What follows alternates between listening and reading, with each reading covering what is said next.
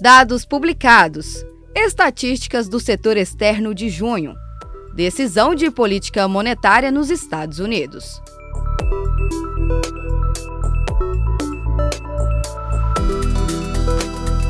Olá, eu sou a jornalista Tawane Moma. Eu sou o economista André Galhardo. E este é o painel econômico FIEG. Começa agora o painel econômico da FIEG, uma iniciativa da Federação das Indústrias de Goiás e Análise Econômica. Dados do Banco Central Brasileiro mostram que o país registrou um déficit de 843 milhões de dólares na conta de transações correntes em junho. Este é o resultado mais baixo para meses de junho desde 2019. O volume de investimentos estrangeiros produtivos ficou em cerca de 1,9 bilhão de dólares, o nível mais baixo para meses de junho desde 2021. O Banco Central dos Estados Unidos decidiu, sem surpresa, retomar o ciclo de alta de juros na reunião, que terminou nesta quarta-feira 27. Com a decisão, o teto da banda de juros básicos americano fica em 5,50%, o nível mais elevado em 22 anos. A agência de classificação de risco Fitch subiu a nota de crédito do Brasil de BB- para BB com perspectiva estável. A empresa destacou os esforços do governo em aprovar reformas que trarão resultados no longo prazo e disse acreditar em um quadro macroeconômico mais estável. Agora vamos à análise do economista André Galhardo, da Análise Econômica. André, essa queda dos investimentos estrangeiros representa algum risco para o Brasil? Olha, Tawana, de forma muito objetiva, não. Não representa. De modo geral, como a Europa está entrando num processo de desaceleração econômica e a China também está num processo de perda de ritmo da atividade econômica, é natural que o mundo veja uma diminuição no fluxo de investimento. Então não é só o Brasil que vai passar a receber menos recursos. O mundo inteiro deve ver uma, uma menor entrada desse tipo de recursos, que são os investimentos produtivos. Então, de modo geral, embora o número é, do mês relativo ao mês de junho tenha sido realmente muito fraco, menos de 2 bilhões, isso é incomum para o Brasil, é, isso não representa um risco exatamente para o Brasil. Trata-se de, um, de uma questão conjuntural maior, mais ampla. O dado que chama a atenção é o dado da renda primária. O, essa, essas estatísticas do setor externo, na verdade, elas tratam de, do balanço de pagamentos brasileiro. E ali tem várias contas, né? Tudo que o Brasil manda de dinheiro para fora, tudo que o Brasil recebe de dinheiro do exterior. Então fica tudo registrado ali, sejam investimentos financeiros, produtivos, balança comercial. O que chama atenção é uma conta chamada renda primária. É por lá que saem ah, os lucros e os juros obtidos por investidores estrangeiros aqui no Brasil.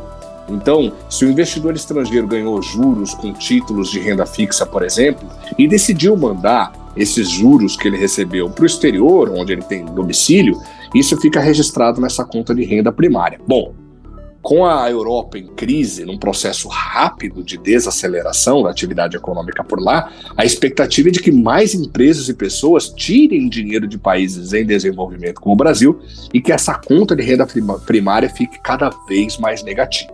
De novo, não é nada alarmante. Nós temos uma, um volume de reservas internacional muito grande, é, bastante confortável para o Brasil. É só uma mudança de postura global mesmo. A gente deve ver as pessoas retirando mais dinheiro das suas aplicações em países de desenvolvimento e levando para países desenvolvidos que nesse momento se encontram em dificuldade macroeconômica. Quais os impactos da recente decisão do Banco Central norte-americano sobre os negócios no Brasil? Olha, é, como você disse anteriormente aí, a, a, decisão não surpreendeu o mercado. O mercado já esperava, mais de 99% do mercado já esperava por um aumento de 0,25% na taxa. Portanto, quase não mexeu nem com a cotação da moeda norte-americana em reais. Então, no curto prazo, isso não deve trazer mudanças significativas. O grande, o grande problema é que hoje, quinta-feira, dia 27, alguns dados mostram que a economia americana continua muito forte no mês de julho e no último trimestre, o segundo trimestre de 2023. Dados preliminares mostram que o PIB norte-americano cresceu 2,4% no segundo trimestre do ano. Isso é mais do que o crescimento no primeiro trimestre, 2%, e mais do que o mercado esperava. O mercado esperava por um crescimento de 1,8%. Bom, a economia, a economia norte-americana está crescendo rapidamente. O que, que o Banco Central norte-americano pretende com o aumento da taxa de juros? Esfriar a temperatura da economia americana, criar um ambiente que se cresça menos, justamente para tentar controlar a inflação. E isso não está acontecendo. Para piorar, os dados semanais de volume de novos pedidos de seguro-desemprego, a quantidade de pessoas que pediu seguro-desemprego na última semana lá nos Estados Unidos, ficou no menor nível desde a última semana do mês de março. Isso significa ou sugere que o Banco Central norte-americano faça um novo aumento da taxa no mês de setembro, na próxima reunião de política monetária. E nada descarta um terceiro aumento ainda em 2023. Aí sim, mais aumentos de juros nos Estados Unidos pode significar uma reversão dessa tendência de valorização do real que a gente tem visto desde o começo do ano. E é claro, é, câmbio é custo para a indústria. Né? Então é importante o, empresário industrial de Goiás ficar atento a essa volatilidade que pode acontecer no mercado de câmbio daqui para frente. Por quê? Além dessa expectativa de que o Banco Central dos Estados Unidos continue aumentando os juros por lá, tem expectativa de corte de juros por aqui. Na semana que vem, o Banco Central brasileiro deve cortar a taxa Selic em 0,25% ao ano e sinalizar mais cortes de juros à frente. Isso tudo pode trazer alguma mudança nesse movimento que a gente tem visto no mercado de câmbio aqui no Brasil. André, o que a melhora da nota de crédito do Brasil representa ao país? Olha, no curto prazo, nada. Né? A gente tem. Uh, isso é bom, de modo geral. Tá? Então, o mercado passa a ver o Brasil com melhores olhos, se eu posso dizer isso. Uh, porque a FIT, além de melhorar a nota de crédito do Brasil, ela lançou uma nota né, explicando o porquê dessa revisão e lá diz que prevê um, uma, uma, uma, situação macroeconômica e política mais estável no Brasil. Isso é importante porque ajuda a atrair investimento. Mas como, de novo, eu falei na primeira pergunta, né?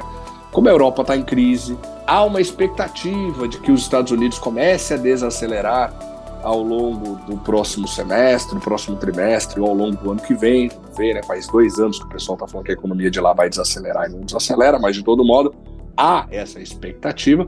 Considerando tudo isso, é improvável que essa melhora da nota de crédito crie um fluxo muito grande de dinheiro aqui para o Brasil. Além do que, essa mudança da nota de BB menos para BB não tira o Brasil de grau é, do grau especulativo. A gente está numa nota melhor, mas ainda num grupo de notas que, que estão dentro deste grau chamado grau especulativo né? não é grau de investimento ainda, como o Brasil já, já esteve há alguns anos. Então, é, de novo, é bom para o Brasil, porque mostra, depois da Standard Poor's, que é outra das agências classificadoras de risco, ter mudado a perspectiva da nota do Brasil. Agora vem a FIT melhora a nota né, e deixa a perspectiva estável. Isso é bom para o Brasil, passa uma boa imagem, mas a conjuntura econômica internacional nesse momento é desafiadora e ajuda a inibir um pouco desse fluxo de dinheiro que viria, né? Se nós tivéssemos uma situação um pouco melhor, é, considerando toda essa conjuntura econômica europeia e americana e chinesa em alguma medida também. André, muito obrigada por essa análise. Eu que agradeço, Tawane. E esse foi o podcast Painel Econômico da FIEG desta quinta-feira, 27 de julho. Estaremos de volta no dia 9 de agosto para falar sobre a pesquisa regional da produção industrial e da pesquisa mensal do comércio varejista. Até lá! Esse foi o painel econômico da FIEG, uma iniciativa da FIEG e análise econômica para você.